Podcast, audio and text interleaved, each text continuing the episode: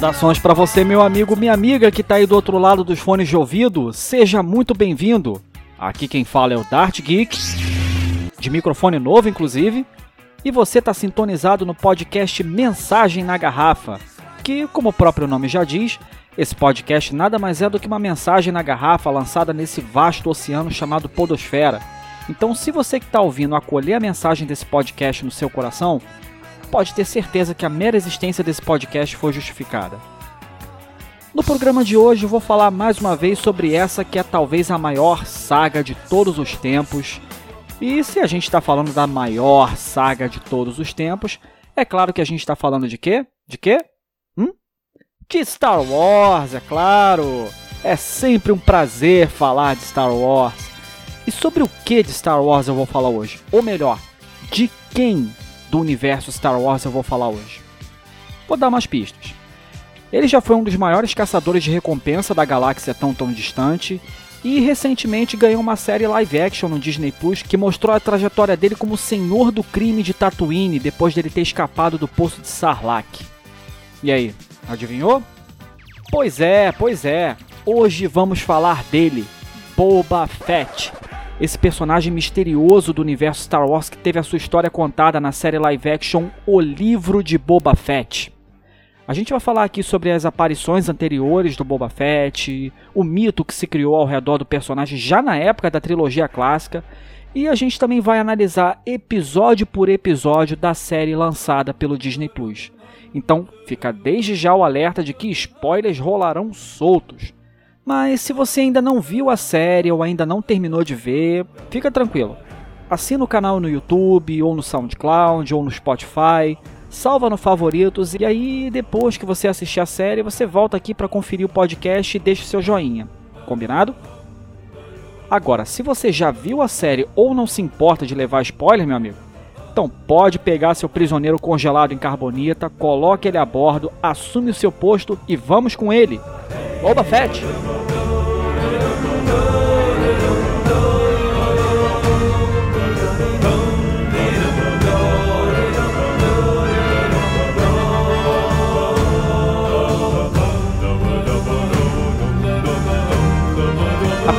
Aparição do Boba Fett na saga é por volta dos 50 minutos e 53 segundos da versão remasterizada do Uma Nova Esperança, naquela cena que o Jabba vai até a Millennium Falcon estacionada para botar uma pressão no Han Solo. O Boba Fett só apareceu mesmo, teve nenhuma fala, e até aquele momento ele era só mais um dos muitos caçadores de recompensa que trabalhavam para o Jabba, né? Mas é no Império Contra-Ataca que as coisas começam a mudar. Porque aí ele já tem uma certa participação ativa na história, tem algumas falas e um pouco mais de tempo de tela. Aí, no início do Retorno de Jedi, ele já tem até algumas cenas de ação. E conversando com uma galera, digamos, mais experiente, ou seja, mais velha. Enfim, conversando com uma galera mais experiente, né, que viu a trilogia clássica nos cinemas naquela época, é comum a gente ouvir relatos deles dizendo que já havia uma certa fascinação com Boba Fett já naquela época. Pessoal falava algo do tipo: olha só que armadura legal, capacete maneiro, ele tem um jetpack também que faz ele voar, pô, maneiro. O Boba Fett também aparece como criança no Ataque dos Clones, em que ele testemunha a morte do pai, né, o Jango Fett, depois da luta contra o Mace Windu. E teve outras aparições dele também como criança na série animada do Clone Wars, que eu confesso que não cheguei a acompanhar. Bom, então até então o que a gente sabia sobre o Boba Fett era isso. Olha, eu confesso que quando eu vi a trilogia clássica das primeiras vezes, eu não fiquei encantado com Boba Fett não. Para mim ele era só o caçador de recompensas responsável por entregar o Han Solo congelado pro Jabba e ponto. Só isso. Eu só comecei a prestar um pouco mais de atenção no Boba Fett alguns anos depois, lá pelos finais dos anos 90, quando eu joguei um joguinho pro Nintendo 64 chamado Star Wars Shadows of the Empire. E aí, cara, eu acho interessante a gente fazer um parêntese para falar sobre o Shadows of the Empire. Não só porque é um capítulo importante no universo expandido de Star Wars, mas também porque é importante para aprofundar um pouco mais o background do próprio Boba Fett. O Star Wars Shadows of the Empire, né, o Sombras do Império, se passa entre o Império Contra-Ataca e o Retorno de Jedi, sendo que ele tem, digamos, dois arcos principais. Né? O primeiro é a relação entre o Império e a organização criminosa Black Sun, Sol Negro, que vai financiar a construção da segunda Estrela da Morte. Sendo que tem uma puta teia de intrigas entre o Darth Vader e o Príncipe Xizor, né, o líder do Sol Negro, que quer se livrar do Darth Vader a todo custo para se tornar o braço direito do Imperador. O segundo e último arco são as tentativas dos rebeldes de interceptar o Boba Fett e resgatar o Han Solo congelado. No jogo, você assume a identidade de um cara chamado Dash Rendar, que é um caçador de recompensas aliado dos rebeldes. Né? O jogo começa com ele chegando na base do planeta gelado de Hoth para fazer uma entrega para os rebeldes, sendo que ele chega pouco antes dos imperiais localizarem e atacarem a base. E aí, quando a batalha estoura, o Dash Render participa dessa batalha também. A Batalha de Hoth, que a gente viu lá no Império Contra-Ataca, é a primeira fase do jogo. E meu irmão, vou te dizer uma coisa. Os caras que criaram o jogo fizeram direitinho o dever de casa.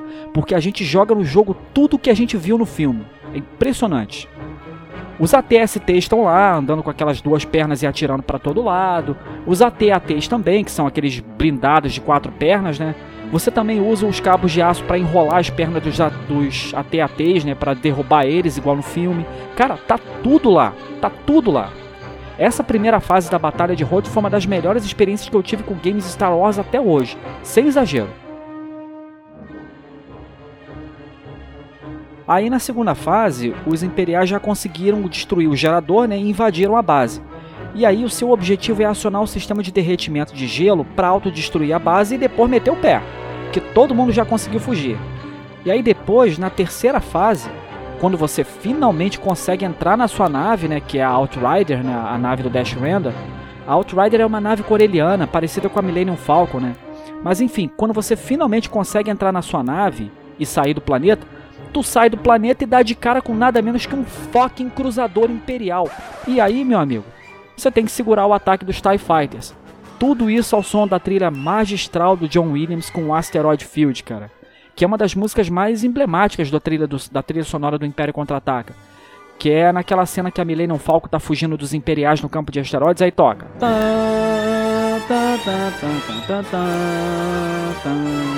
Enfim, a ambientação, o cuidado, o carinho que os caras tiveram para fazer essa terceira fase fazem a gente realmente sentir a experiência de combater TIE Fighters à vera, cara. Muito legal mesmo. Aí na quarta fase já acontece uma virada, né? Que é a jornada para interceptar o Boba Fett.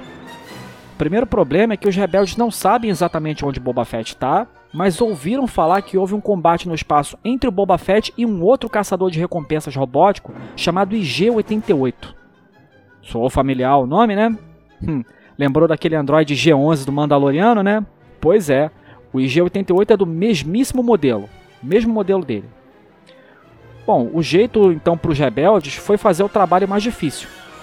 Interceptar o IG-88 para tentar descobrir onde está, afinal de contas, o Boba Fett. O IG-88 teve avarias na nave depois do combate né, e parou num planeta que é um ferro velho gigantesco e aí, depois de muito perrengue, o Dash Render consegue localizar o Boba Fett no sistema Jaar, que é um sistema controlado pelo Império. E aí é a fase do Boba Fett propriamente dita.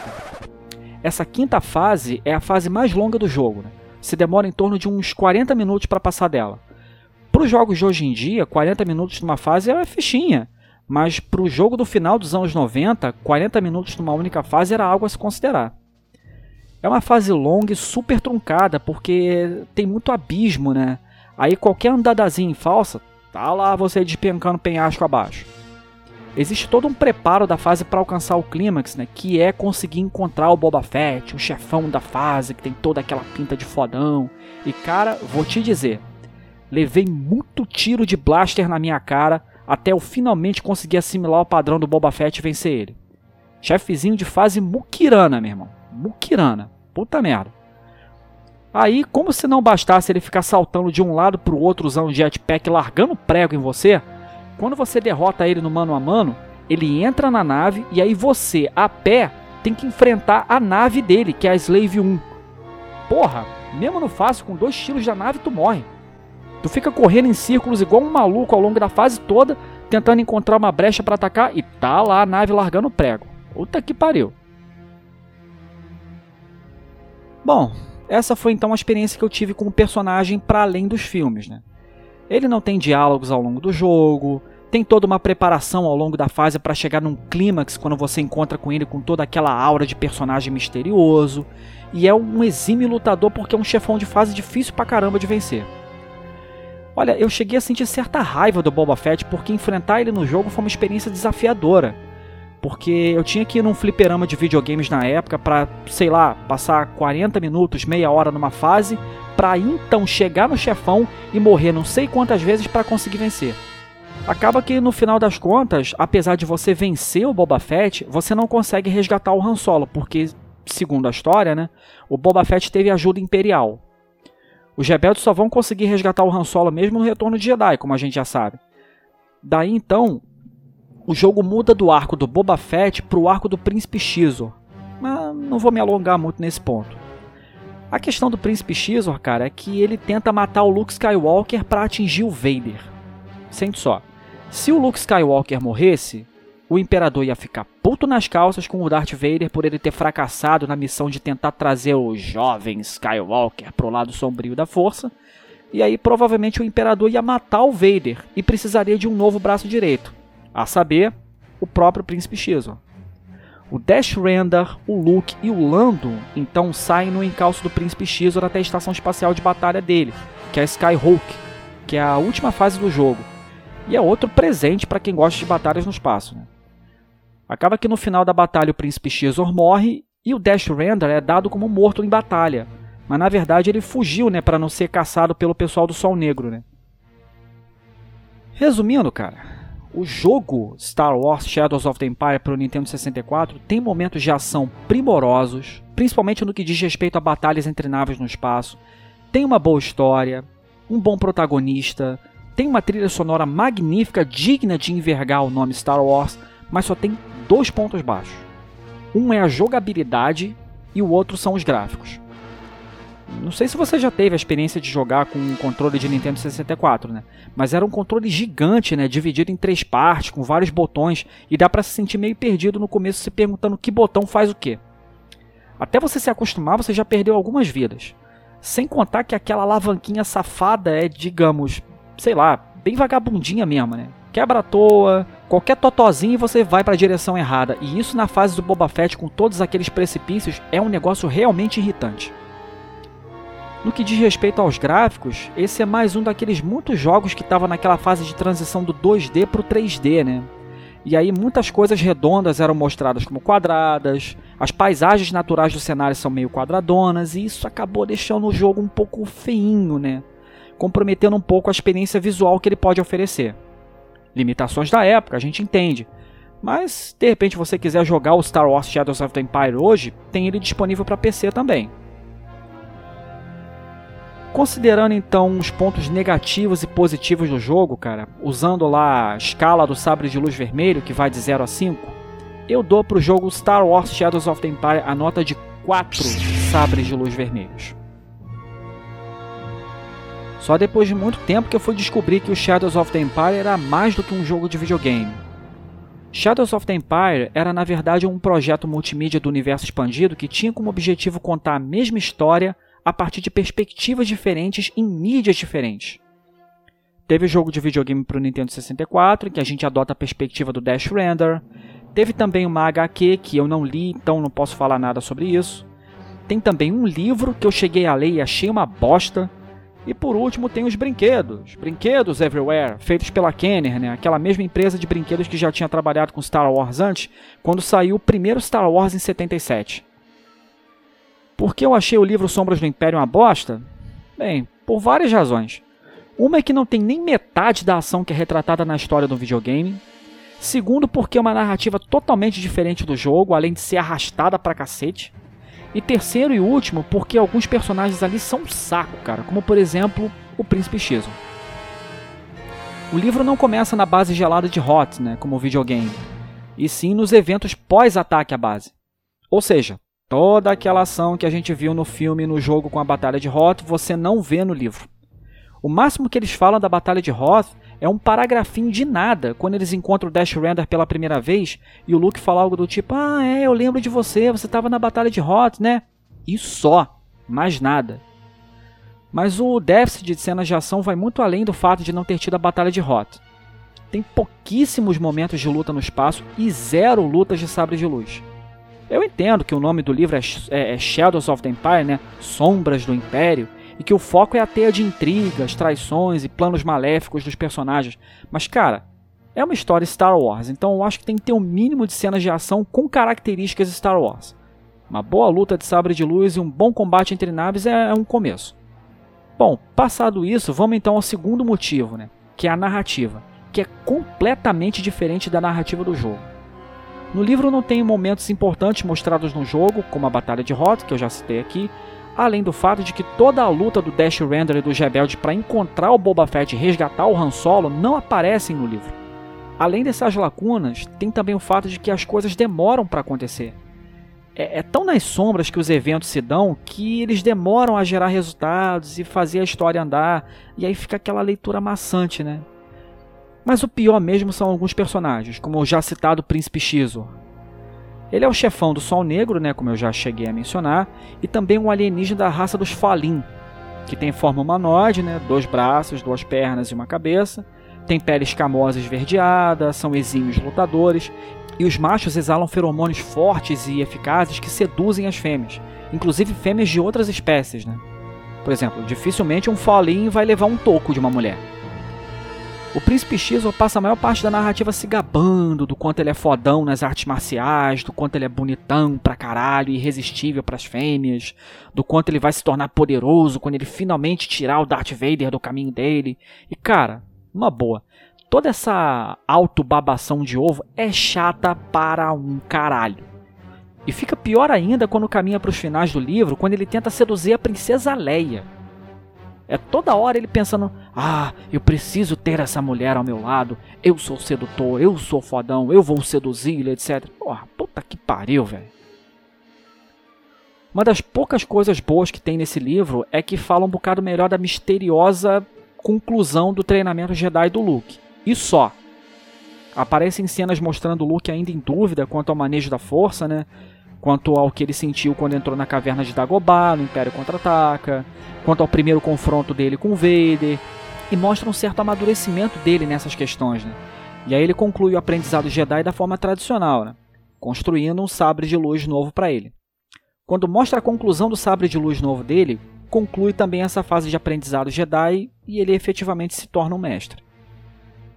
Levando em consideração a história cheia de lacunas em relação ao jogo, a morosidade da narrativa, a falta de ação caracteristicamente de Star Wars, o personagem pé no saco que é o Príncipe Xizor, e contrastando esses pontos com os pouquíssimos pontos positivos da narrativa, eu vou usar de novo a escala do sabre de luz vermelho que, lembrando, vai de 0 a 5, e dou a nota de um sabre de luz vermelho e meio para o livro Star Wars Sombras do Império.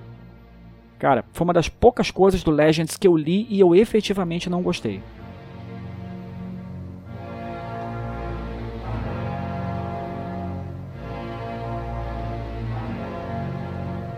Bom, recapitulando o que foi falado até agora, a gente já sabia que o Boba Fett era o caçador de recompensas responsável pelo delivery né, do Han Solo congelado para o Jabba, e também que ele era um lutador barra pesada.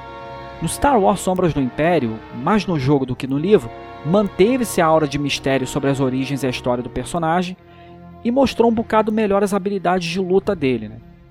É só na trilogia prequel e no Clone Wars que a gente vai ver um bocado do passado dele. Depois de ele ter perdido o pai e agora órfão, né, ele tem que encarar o universo inteiro sozinho. Até então o que a gente sabia sobre o Boba Fett era isso. Mas aí veio a série live action da Disney Plus e expandiu o personagem. E o primeiro indicativo que a gente teve do que a gente poderia esperar da série do Boba Fett veio na cena pós-crédito da segunda temporada do Mandaloriano, né? em que o Boba Fett e a Fennec entram no palácio do Jabba, que estava sendo administrado pelo Bib Fortuna, né? É, aquele alienígena esquisito de dente afiado, pele rosa, com aquelas caudas na parte de trás da cabeça. E aí o Boba Fett atira no Bib Fortuna pum, e assume o comando do crime de Tatooine, sentando no antigo trono ocupado pelo Jabba. Com essa cena, a nossa expectativa era de que a série ia ser barra pesada, com ele administrando o crime com mão de ferro, né? Fazendo jus àquela cena de ação primorosa que a gente viu lá na segunda temporada do Mandaloriano, em que o Boba Fett baixa o sarrafo em um monte de Stormtrooper, e aí quando eles recuam para as naves e decolam, ele atira aquele mísselzinho safado que ele tem nas costas embutido no jetpack e abate as duas naves ao mesmo tempo. Cara, aquela cena a gente aponta o dedo para a TV e diz: "Esse é o Boba Fett. É esse Boba Fett que eu quero ver na série". E era isso que a gente estava esperando, mas acabou que o que foi entregue na série para nós não foi bem isso, né?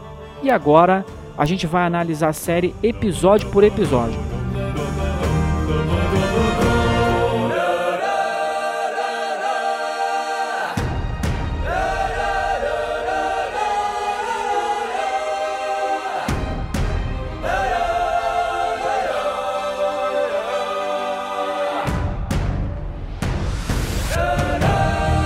Olha, eu diria que o primeiro episódio foi para colocar as peças no tabuleiro para fazer a série andar. Isso é claro, entremeado pelos flashbacks que o Boba Fett tem enquanto se trata no tanque de Bacta. Nesse episódio, a gente já vê ele lidando com os senhores do crime local e o jogo de forças que vai ser para conseguir se impor sobre a situação toda. Mas isso a gente vê ao longo do episódio, né? Porque na verdade ele começa com o Boba no tanque de Bacta, lembrando da infância dele no planeta oceânico de Camino, que a gente viu no Ataque dos Clones, lembrando da morte do pai, né, o Django Fett, e depois o desespero que foi para ele escapar do Sarlacc. Esse flashback respondeu a uma das maiores incógnitas da trivia de Star Wars, que dura desde 1983 com o Retorno de Jedi, porque desde aquela época a gente se perguntava se o Boba Fett conseguiu escapar do Sarlacc e caso tenha acontecido, como então ele conseguiu escapar? E aí, totalmente esgotado, né, depois de emergir de volta do fundo da areia e escapar do poço de Sarlacc, ele cai prostrado no chão e aí os Jawas levam a armadura dele embora, né? O que conecta diretamente com o Mandaloriano, já que o Cobb Vent, né, que é aquele xerife, ele diz pro Mandaloriano que tinha pego aquela armadura com os Jawas. E para completar a desgraça do Boba Fett, além de ter tido a armadura roubada pelos Jawas, ele é capturado pelos Tuskens, o povo da areia. Ele inicialmente é tratado como prisioneiro, mas já no final do episódio, depois que ele enfrenta uma criatura do deserto e salva uma criança Tusken, ele começa a ganhar um certo respeito entre a tribo. Dessa primeira leva de flashbacks, o que a gente viu foi isso, né? E aí a narrativa passa para o presente, onde ele tem que lidar com os novos dilemas por ter se tornado Daimyo, o novo senhor do crime, o que inclui receber tributos de outros líderes criminosos e até do prefeito de Mosespa, Nisso eles vão visitar um cassino, né, comandado, porra, pela belíssima Garça Fuip. Cara, achei aquela mulher linda, incrivelmente linda, que é interpretada pela Jennifer Beals. É, sendo que a Garça Fuip é uma Twi'lek, né, que são aqueles alienígenas de pele clara com duas caudas pendendo da cabeça. E nesse cassino, eles vão se apresentar aos senhores locais do crime para deixar claro que tem um comandante novo no pedaço. O que me incomodou um pouco nessa parte, cara, é que o Boba Fett estava na maior parte do tempo sem capacete e por essa razão senti que ele estava um tanto descaracterizado. Esse mesmo problema aconteceu na luta, né, que se seguiu depois que eles saem do cassino, que eles enfrentam aqueles ninjas que fazem parkour. A coreografia da luta eu achei maneira e tal, e também deu um update maneiro nos Gamorreanos, cara, lembra deles? Isso, eles mesmos, aqueles guardas parrudos, pele verde e cara de porco. Eu não imaginava que eles eram lutadores tão barra pesada assim. Mas o ponto mais baixo dessa luta realmente é que o Boba Fett estava descaracterizado sem capacete. Enfim, depois que a Fennec captura um dos ninjas, né, eles descobrem que eles foram mandados pelo prefeito. E aí vão tirar satisfações com ele no segundo EPI. Que, diga-se de passagem, cara, foi o meu favorito.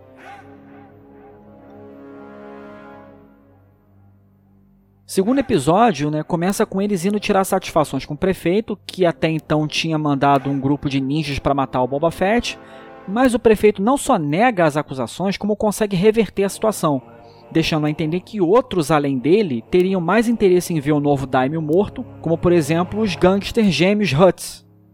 A cena que os gêmeos aparecem foi muito bem feita, cara com os dois sendo carregados numa liteira, né, enquanto fazem ameaças veladas para o Boba Fett. Agora sim ele estava caracterizado de capacete. E ainda tem a apresentação do Ker Santan, um Wookiee caçador de recompensas de pelo cinza invocado pra caceta, com cara de mal e que trabalha para os gêmeos, deixando claro para o Boba Fett o tom de ameaça. Né? É nesse ponto que a gente tem um indicativo de que a série não vai ser barra pesada com o Boba Fett comendando o crime com mão de ferro o que fica expressamente claro naquela frase que ele diz algo do tipo: Ah, o Jabba governou pelo medo, mas eu vou governar pelo respeito. sugerindo que ele ia tratar as coisas de forma mais política e não mais pela via do confronto. Essa mudança de rumo na série deixou muita gente decepcionada, porque elas queriam ver o Boba Fett B10, né, botando caldo para ferver e baixando sarrafo nos opositores. E realmente a partir daí a série adotou um tom mais suave, né, de negociações, de debate entre as partes. O Boba Fett realmente adotou um tom conciliador, né? E esse passou a ser também o tom adotado pela série.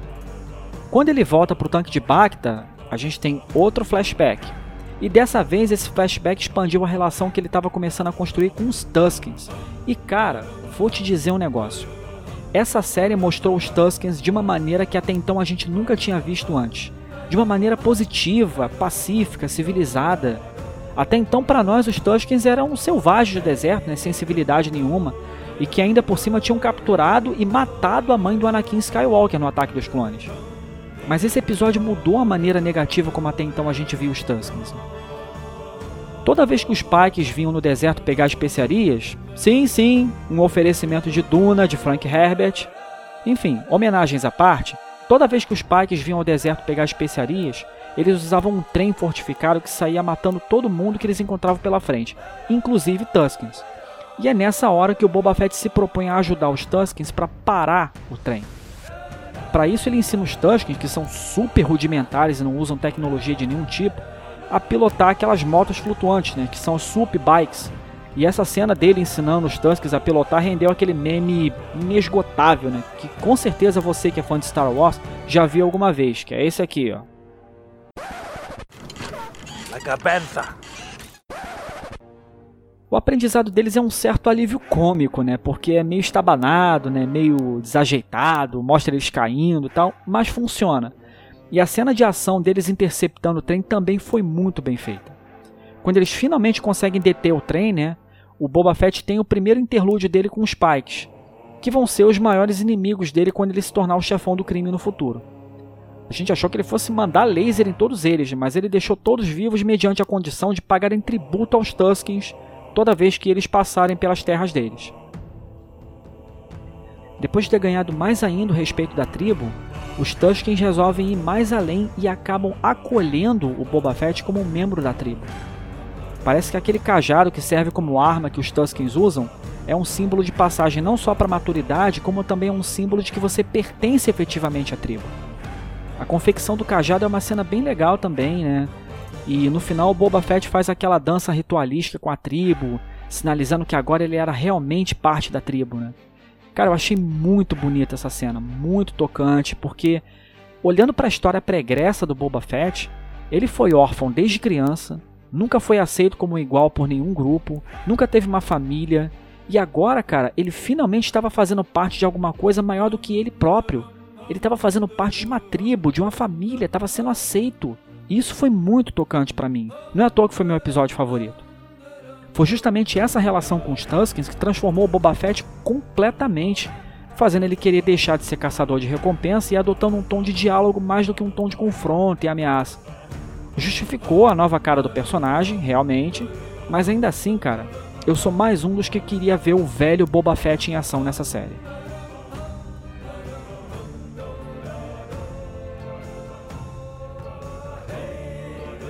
Terceiro episódio foi o mais fraquinho para mim, cara, apesar de ter tido uma cena em especial que eu chorei pra caramba, confesso. Esse episódio começa com um fazendeiro de umidade indo até o Boba Fett para reclamar que estava sendo constantemente saqueado por uma gangue. E que enquanto acontecessem situações como aquela com ele e outras pessoas, o Boba não ia ter moral nenhuma no pedaço. E aí o Boba Fett resolve botar moral com a gangue que roubou a água do cara. E vou te falar, cara, essa gangue de motoqueiros foi o ponto mais baixo da série para mim. Honestamente, não gostei. Primeiro porque pela primeira vez eu vi um grupo de personagens que não estava nem um pouco caracterizados como personagens Star Wars. Aquele visual meio cyberpunk, cabelo colorido, tatuagem, corrente, não tinha absolutamente nada a ver com o cenário desértico característico de Tatooine. Porra, cara, Tatooine é um planeta desértico, né? então é extremamente quente durante o dia, afinal ele tem dois sóis e também é frio pra caralho durante a noite, quando aparecem as três luas. Então é de se imaginar que os personagens usem roupas de manga né, e calças para proteger do sol durante o dia, mas que ao mesmo tempo usam roupas largas para aliviar o calor. do mesmo modo que as mangas e as calças protegem do frio durante a noite. E esses personagens da gangue de motos não tinham nenhuma dessas características. O visual deles parece que saiu de um filme barato de cyberpunk, que só fica pior quando você olha para as motos coloridas deles. As motos típicas de Tatooine são as Sup Bikes, né? Que são aquelas motos flutuantes com a frente metálica alongada, né? meio empoeirada, meio enferrujada, com motor barulhento. Nada a ver com aquelas motos coloridas a lá Power Rangers que a gente viu. Choveram memes desse tipo, né? Comparando de um lado as motos coloridas da gangue e do outro lado as motos também coloridas dos Power Rangers. Né? Se a intenção foi cativar uma geração mais nova com essa gangue de motoqueiros cyberpunk coloridos a lá Power Rangers, eu não tenho a menor dúvida em afirmar que a série fracassou miseravelmente nesse quesito. O fato é que nessa cena que o Boba Fett vai botar moral com a gangue, né, e o diálogo com a gangue de adolescentes é pífio, muito mal construído, com aquela garota com pinta de emo toda hora fazendo provocação e quase falando pro Boba um ok boomer. Mas no final o Boba Fett acaba contratando os serviços dele. Enfim. Quando ele volta pro tanque de Bacta, toma-lhe flashback de novo. Dessa vez o Boba foi até a cidade para pegar o pedágio que os Pikes deviam ter pago aos Tuskens, conforme ele tinha falado quando derrotou eles no trem. Mas aí quando ele volta para a tribo, cara, aí eu chorei pra caramba. Toda a tribo Tusken tava morta. Chorei pra, pra valer mesmo. Porque a todo momento eu lembrava da experiência positiva que ele teve com a tribo, do quanto aquela experiência toda, aquela vivência toda significou para ele, e tem que dar o crédito ao Temora Morrison, né, o ator que interpreta o Boba Fett, porque a expressão dele de tristeza misturada com vontade de vingança realmente se fez presente. Né? Realmente foi convincente, eu achei. Esse flashback, no entanto, é interrompido do nada, porque o Boba é despertado à força e trazido de volta ao presente de uma forma nada agradável. Porque ele está sendo atacado pelo Kersantan, aquele Hulk malvadão que trabalha para o James Hutt. Essa luta dá meio que uma agonia, né? Porque o Boba Fett está indefeso, sem armadura, sem arma e sem aliados. Só depois de algum tempo, depois de ter levado algumas porradas, né, é que a Fênix chega com a gangue de Power Rangers. Né? E aí eles conseguem contornar a situação. E aí é exatamente nesse momento que aparecem os Huts, né, os gêmeos. E aí eles aparecem de novo né, e se desculpam por ter mandado o Wookie pegar o Boba, porque eles estão de saída de Tatooine. E sacramentam esse pedido de desculpa dando nada menos do que um fucking rancor pro Boba que é um bichão gigante, né, com dentes enormes, que tem um apetite insaciável, aquele mesmo que o Luke Skywalker enfrentou no Palácio do Jabba no Retorno de Jedi. Pois é, agora o Boba Fett tinha acabado de se tornar pai de Pet. É dessa conversa com os Huts que eles descobrem que o prefeito está trabalhando com os Pikes e prometeu a eles o território que era do Jabba. E aí o Boba vai tirar satisfações com esse cara, é claro. Tem lá uma perseguição de carros e motos meia-boca com as motos dos Power Rangers Cyberpunk tentando pegar o mordomo do prefeito, mas nada muito empolgante não, né? E aí o episódio acaba com os Pikes desembarcando em massa em Tatooine. E o Boba fica com aquela certeza de que está se anunciando uma guerra no crime organizado por conta de território.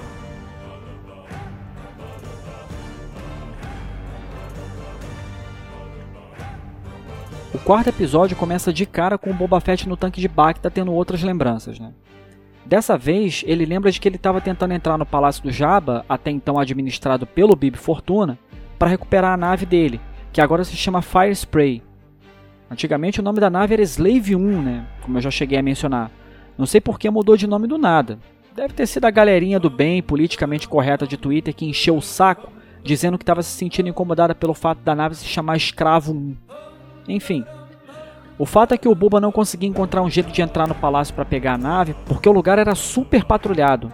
Até que numa dessas ele encontra a Fennec ferida, né? E acaba levando ela para ser medicada na cidade. E depois de ter salvo a vida dela, ela se sentiu em dívida com ele. E o preço, naturalmente, foi ajudar ele a recuperar a nave. Achei muito legal aquele dispositivo que a Fennec usou para mapear a segurança do palácio, assim como o fanservice cara de pau do Boba Fett entrando na cozinha do palácio e falando Hello there! E o droid cozinheiro cheio de braços com faca movimentando no movimento de combate, né? Hum, Obi-Wan Kenobi e General Grievous mandaram lembranças. Enfim, depois de muito perrengue, eles recuperam a nave e logo em seguida tem uma cena curta, mas que me deixou de alma lavada até então, que é quando o Boba vinga a morte dos Tuskens largando o prego em cima da gangue de motoqueiros. Que mais pra frente, a gente descobre que não foram bem os motoqueiros que mataram os Tuskens, mas para efeito do que a gente sabia até então, essa sensação de justiça feita era o que estava valendo. Acaba que, por não ter para onde ir, a Fennec decide se juntar ao Boba Fett. E aí ele volta ao Sarlacc, onde ele ficou preso para tentar reaver a armadura dele, né? Mas depois de quase ser digerido de novo com nave e tudo, ele não encontra a armadura. Onde será que tá essa porra então? E aí que a gente conecta com a aparição dele na segunda temporada do Mandaloriano, né? Que é quando ele consegue recuperar a armadura até o momento que ele tira o Bib Fortuna do trono do crime. Completado o ciclo de reminiscências do Boba Fett, né? O droid anuncia que o tratamento do tanque de Bacta curou ele completamente, o que significa que esse foi o último episódio com flashbacks. Eu confesso que achei legal as memórias dele, cara, mas por outro lado, o, o recurso do flashback, ainda mais quando os flashbacks são longos, acabam comprometendo o andamento da história no presente. A gente viu o andamento da história passada dele, mas colocando na balança, a história no presente, na verdade, tinha andado muito pouco. E muita gente pode ter achado isso um ponto baixo na série, né, alegando com certa razão que a narrativa da série no presente é um tanto arrastada. No presente, pouca coisa acontece, né? Mas a faceta nova do Boba Fett de negociador do crime. Primeiro ele contrata os serviços do Santan, isso mesmo, aquele Hulk malvadão que tentou matar ele. E segundo, ele foi se reunir com os senhores do crime local para pedir inicialmente que eles se juntassem a ele na guerra contra o sindicato Pike. Os senhores do crime alegaram que os Pikes não fizeram nada contra eles para eles tomarem partido numa guerra. Então, diante dessa resposta, o Boba Fett faz uma ameaça velada a eles usando o Rancor, para deixar bem claro para os senhores do crime uma mensagem do tipo: ó, oh, tá bom, vocês não querem se juntar a mim na guerra contra o Sindicato Pike? Beleza. Agora, se os Pikes pedirem ajuda para vocês e vocês se aliarem a eles, vocês vão ter que se entender com o meu pet aqui. Depois da reunião, diante da iminência da guerra, ele começa a refletir que ele não tem um exército. E aí a Fênix sugere que ele contrate uma ajuda. E a gente sabe muito bem de quem ela estava falando porque logo nessa cena tocou essa musiquinha aqui, saca só.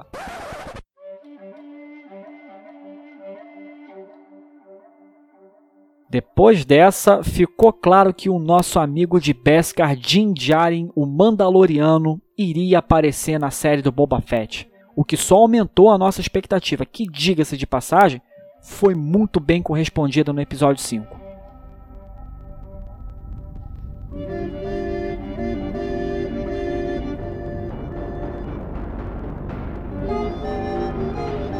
Esse quinto episódio só confirmou aquilo que a gente já suspeitava, né? Que o Mandaloriano ia fazer uma aparição na série.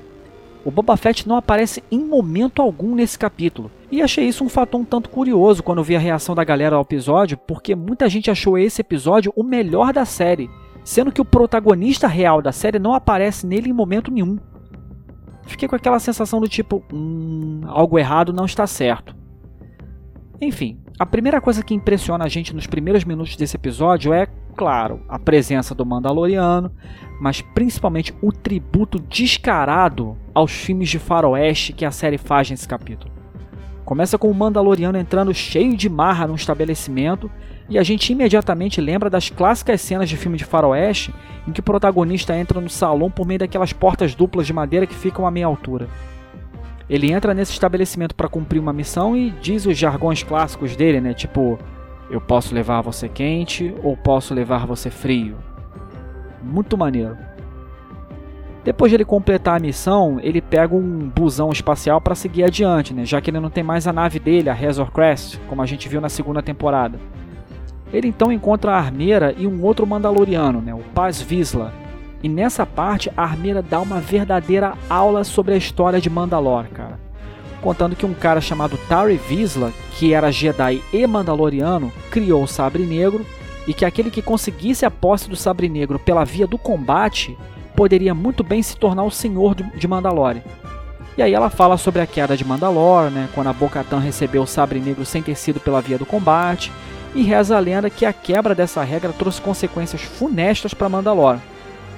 O Império acaba com Mandalor, né, destrói tudo, e esse fato histórico ficou conhecido como a Noite de Mil Lágrimas, sendo que mostrou flashes do expurgo de Mandalorian, coisa que até então a gente nunca tinha visto. Muito maneiro mesmo. O Paz Vizsla, que é descendente né, do clã Vizsla, então tem a ideia de desafiar o Din Djarin para um duelo pela posse do Sabre Negro. O combate é bem legal, né? E no final o Din Djarin vence. Mas ele infelizmente tem que admitir para Armeira que quebrou a regra básica do credo mandaloriano. Ele permitiu que outros vissem o rosto dele. E aí ele é considerado um pária e resolve seguir viagem para Tatooine, levando o item que ele pediu para Armeira fazer pro Grogo, o enjeitado verde fofinho. Hum. Depois dessa aula de história mandaloriana, né, ele encontra em Tatooine aquela mecânica de naves, né, a Pele Moto, que tinha prometido uma nave para ele. E aí começa uma chuva de fanservices, cara. Primeiro porque a nave que ela escolhe para trabalhar para ele, né, para fazer para ele, é uma Starfighter N1 usada em Naboo na época antes do Império, que é uma daquelas naves amarelas com detalhes prateados que a gente viu lutando no espaço na Ameaça Fantasma. E segundo porque quando ele testa a nave fazendo o primeiro voo em terra, ele faz exatamente o trajeto do circuito de pod race que o Anakin correu na Ameaça Fantasma. Hum, nesse episódio a gente também aprende que eles xingam sem efetivamente xingar, né? Toda vez que eles dizem Dank Ferrick, Dank Ferrick, Dank Ferrick. Dank Ferrick parece que é um palavrão que pode ser usado tanto para situações de merda, né, como também pode ser usado para situações quando acontece alguma coisa surpreendente, né? Depois de ter ficado satisfeito com a nave, ele é surpreendido pela visita da Fennec, que diz que o Fett precisa da ajuda dele. E aí ele concorda em ajudar, mas diz antes que precisa visitar um amigo. E a gente sabe muito bem que amigo é esse, né?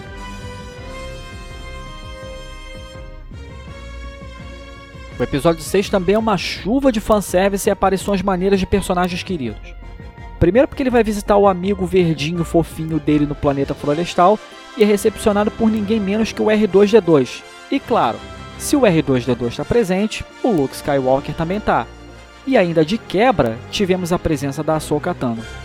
Cara, eu fiquei impressionado com o quanto o CGI do Luke Skywalker melhorou, mano. Eles conseguiram trazer de volta o Mark Hamill jovem e ficou perfeito. Cara, não tem outra palavra, ficou perfeito. O Mandaloriano conversa com a Soka, né, dizendo que queria ver o Grogo e tal, mas ela diz que isso iria mexer com os sentimentozinhos dele e que ela sabe o quanto mexer com os sentimentos de um Jedi pode ser perigoso. Um oferecimento a Anakin Skywalker. E aí o Din Djarin opta por deixar o presente com a Ahsoka para ela entregar para ele, né, para ela entregar para o Grogu. O Luke e a Ahsoka têm um diálogo legalzinho também, né? Mostra cenas do treinamento do Grogu com a bolinha que dispara raios de energia, tudo com muita leveza e bom humor que só o Baby Yoda consegue proporcionar. Mas também tem uma cena mais sombria, né, em que o Grogu lembra de uma das piores lembranças dele, que foi quando ele estava no Templo Jedi quando foi decretada a Ordem 66 e ele viu um monte de Jedi morrendo ao redor dele, tadinho. Muito se especulou depois sobre quem poderia ter ajudado Grogu a sobreviver à Ordem 66. Mas vou deixar esse assunto de lado, cara, porque o que importa mesmo é que o Luke Skywalker deixa nas mãos do Grogu uma escolha. Ou ele segue o caminho Jedi, ou ele escolhe voltar para o vínculo afetivo dele com o Mandaloriano. Os dois não dá. De volta a Tatooine, o Din Djarin corre para ajudar o Boba Fett, porque lá a chapa tá quente. E aí a primeira coisa que o Mandaloriano faz depois que encontra o Fett é tentar encontrar aliados. E aí ele vai no vilarejo lá do xerife Cobb Van, aquele mesmo cara do episódio da segunda temporada do Mandaloriano, né? De quando eles vão caçar o verme de areia no deserto, que é outro oferecimento de Duna. Hum. E aí essa é mais uma daquelas cenas de tributo descarado aos filmes de faroeste, com toda a ambientação desértica, o figurino, mas ainda assim com aquela cara de faroeste no espaço que é o que dá a cara de um faroeste de Star Wars. Depois de bater esse papo com o Mandaloriano e dizer que o vilarejo agora está em paz e não quer briga com ninguém, né? O Mandaloriano vai embora e o xerife Cobb encontra um vilão que puta merda, brother. Que vilão bem apresentado. Ele começa chegando lá de longe do deserto, vai chegando mais perto, mais perto, mais perto, e aí mostra a cara e fala com aquela voz arrastada, né, gélida, carregada de maldade, né? Sim, sim, Estamos falando desse que foi o maior caçador de recompensas da época das Guerras Clônicas e que era especialista em lidar com Jedi. Ele que inclusive capturou, torturou e matou o Jedi Bola Roupal no Clone Wars. Por isso, se o nome Cad Bane veio à sua lembrança, você acertou. O Cobb e o Cad Bane têm um diálogo recheado de ameaças veladas, né? típico de filme de faroeste também. E acaba que num duelo, o Bane derruba o xerife e o delegado ao mesmo tempo. Ele sai de cena deixando uma ameaça velada básica, né, dizendo que enquanto o sindicato Pike administrar a especiaria, tudo estaria em paz. Essa ameaça dos Pikes fica mais evidente quando eles visitam o cassino da Garça Fuip e deixam uma bomba lá, né? Para deixar claro que aquele território era dos Pikes e não do Boba Fett.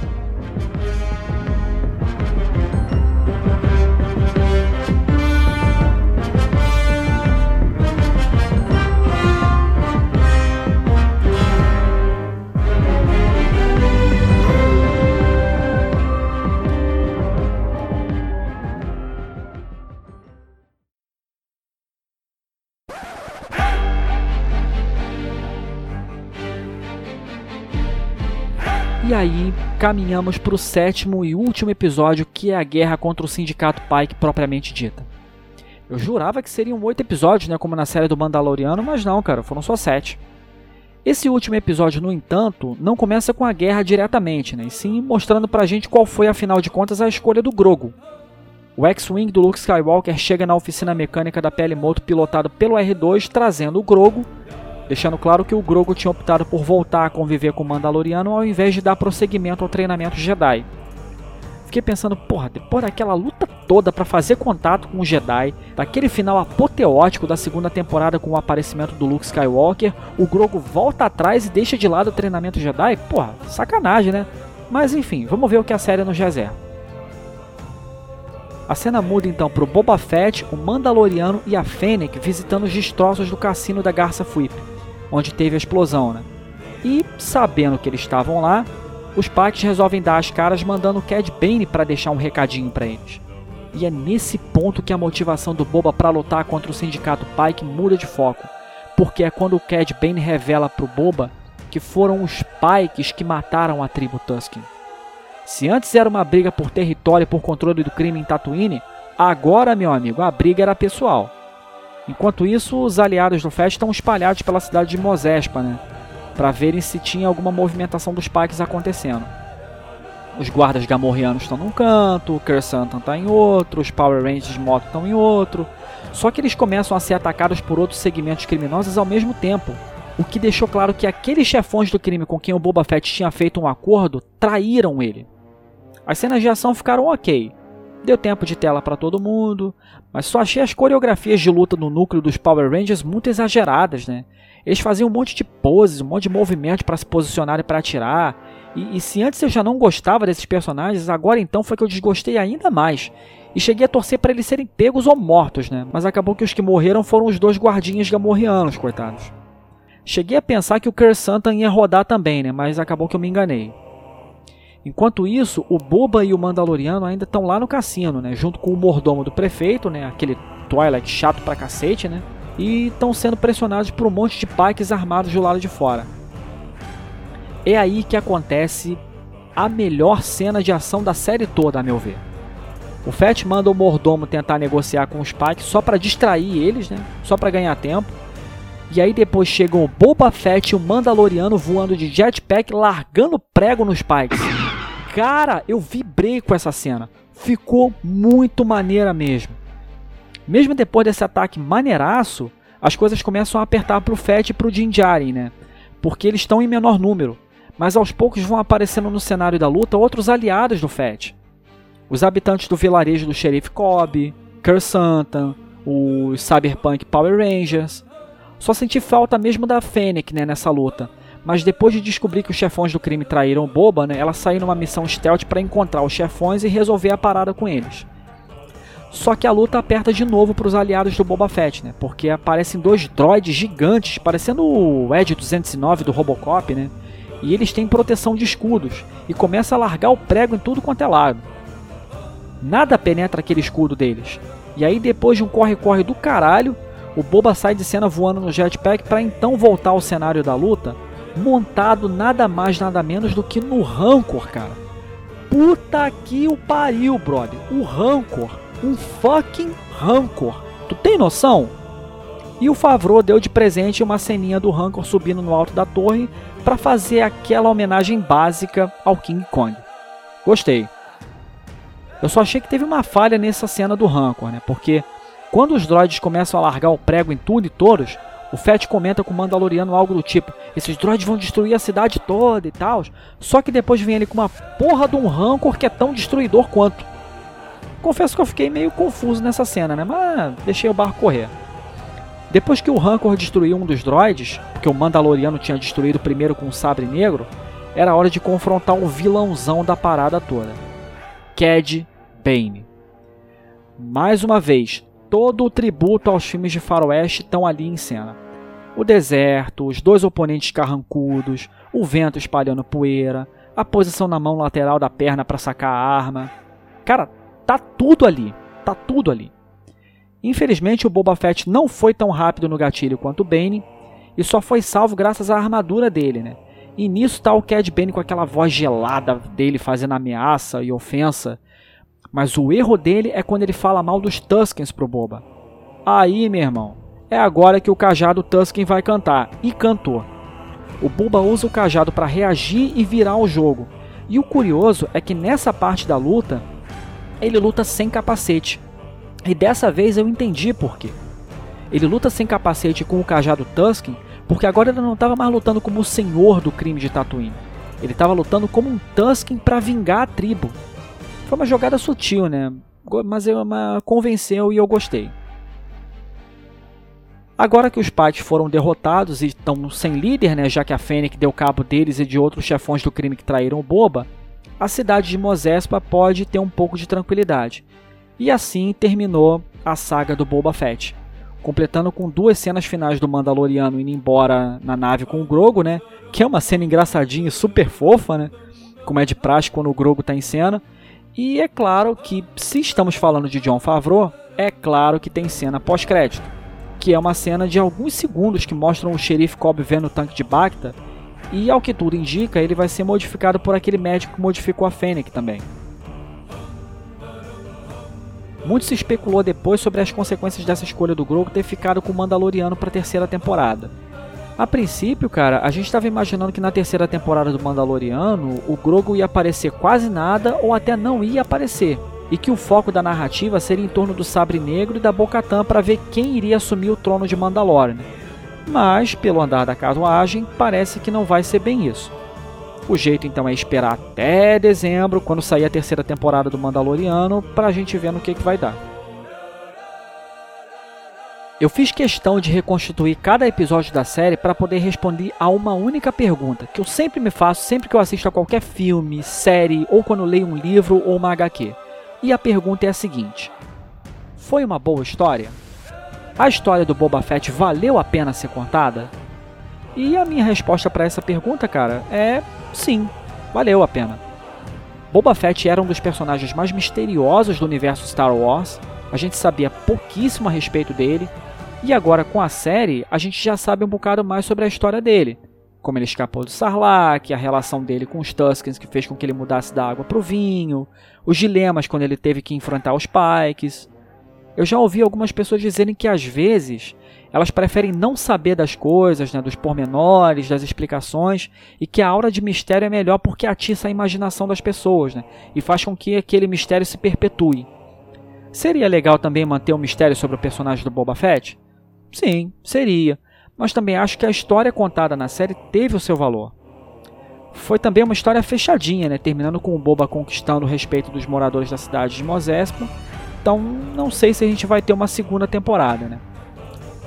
Foi também uma série curta, com seis episódios e pouco mais de meia hora cada um, sendo que só o sétimo episódio que teve uma duração maior, né, de uma hora, e esse está sendo o padrão das séries que a gente vê hoje em dia, né? Séries curtas, poucos episódios, episódios curtos, e não mais as séries como a gente via há uns anos atrás, né, séries de temporadas longas, né, com para lá de 10 episódios, capítulos com quase uma hora de duração, etc. No que diz respeito aos elementos cinematográficos da série, só tenho elogios a fazer. Por exemplo, a fotografia. Os takes de câmera funcionaram muito bem nas cenas de ação, a ambientação no deserto que com certeza pegou emprestado um monte de elementos de Duna, as homenagens sem fim aos filmes antigos de faroeste, enfim, tudo isso serviu para deixar a série com cara de faroeste no espaço, que é a cara de Star Wars. O figurino é que eu via que tinha alguns problemas, né? principalmente por causa lá da gangue dos Power Rangers, né? que como eu já falei, achei que eles não ficaram com a cara de Star Wars. Eles tinham que estar tá em algum filme cyberpunk, né? não no faroeste do espaço como Star Wars. Mas uma coisa que eu gostei no figurino foi a homenagem que eles fizeram ao Clint Eastwood no figurino do Cad Bane. Pegaram uma imagem né, do, do Cad Bane e colocaram lado a lado com uma imagem do Clint Eastwood e a semelhança foi muito legal, né? Até aquela manta marrom que ele usa por cima dos ombros, né? Ficou igual. Muito maneira a homenagem. A trilha sonora, né, tava sob o comando do Ludwig Göransson. Nossa, consegui pronunciar o nome do cara. Ludwig Göransson é um cara que já vem marcando presença desde a primeira temporada do Mandaloriano, né? E dessa vez não foi muito diferente.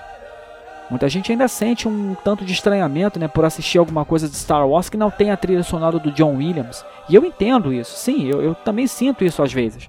Mas convenhamos que o cara tem feito um trabalho muito bom também, né? Principalmente nas percussões, para dar aquele tom de música tribal, né? Com, como a gente viu naquela cena da dança ritualística dos Tuskens, né? Que eu achei um dos pontos altos da série. Bom, o Ludwig Göransson também está escalado para fazer a trilha sonora da série do Obi-Wan, então vamos aguardar até maio desse ano para ver como ele se sai.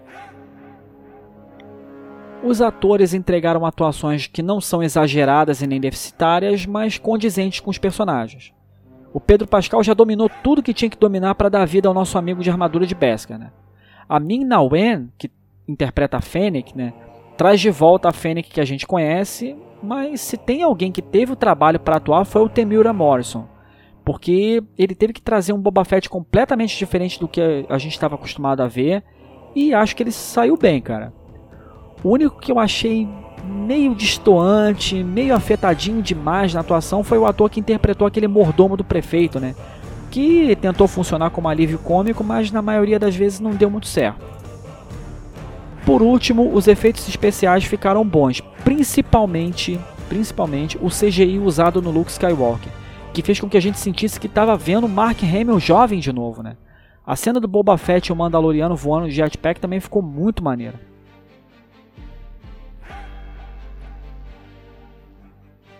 Resumindo então essa ópera chamada O Livro de Boba Fett, cara, eu diria que não é uma série perfeita, realmente tem seus problemas, como por exemplo o uso em excesso de recurso de flashback nos primeiros episódios, que deixou o andamento da narrativa no presente um tanto arrastada. É, alguns personagens soaram deslocados da série do contexto de Star Wars, como foi o caso da gangue dos Power Rangers. É, as cenas de ação só aconteceram efetivamente no final da série, mas por outro lado tem também seus pontos positivos, que eu acho que pesa mais do que os negativos, diga-se de passagem. Primeiro porque contou uma boa história resolveu o mistério de como o Boba Fett escapou do Sarlacc, contou a saga dele com os Tuskens, que foi super tocante para mim. Teve cenas de ação legais, deu vários fanservices com aparições do Mandaloriano, do Grogo, do Luke, da Ahsoka, deixando o gancho pra gente especular sobre o que vai acontecer nas próximas séries do universo Star Wars, como o Mandaloriano e a série da Ahsoka também. A próxima série agora só sai em maio, né, que é a série do Obi-Wan Kenobi, e vamos rezar para que o John Favreau e o Dave Filoni continuem fazendo o bom trabalho deles em paz e sem a interferência da bruxa da Kathleen Kennedy para estragar tudo, como ela fez na trilogia sequelada. Então, para finalizar, cara, usando lá a escala do sabre de luz vermelho, que vai de 0 a 5, considerando todos os pontos positivos e negativos que a gente falou anteriormente sobre a série, eu dou a nota de 3. 3 sabres de luz vermelhos para a série o livro de Boba Fett.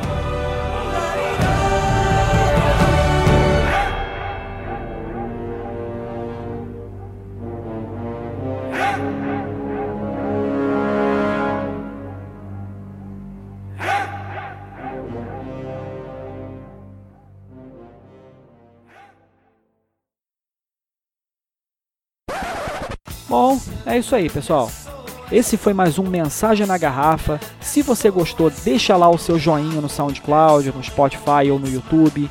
Se eu falei alguma besteira, deixa o seu comentário no site que eu dou uma conferida. Tem o nosso canal no YouTube, procura lá Dart Geek, que dentre os vários Dart Geeks que aparecerem, você vai ver um com uma tagzinha de uma mão segurando um sabre de luz vermelho, né? Que sou eu. Assina nossos canais, deixa o seu comentário, deixa o seu joinha. Um grande abraço e que a força esteja com você. Valeu!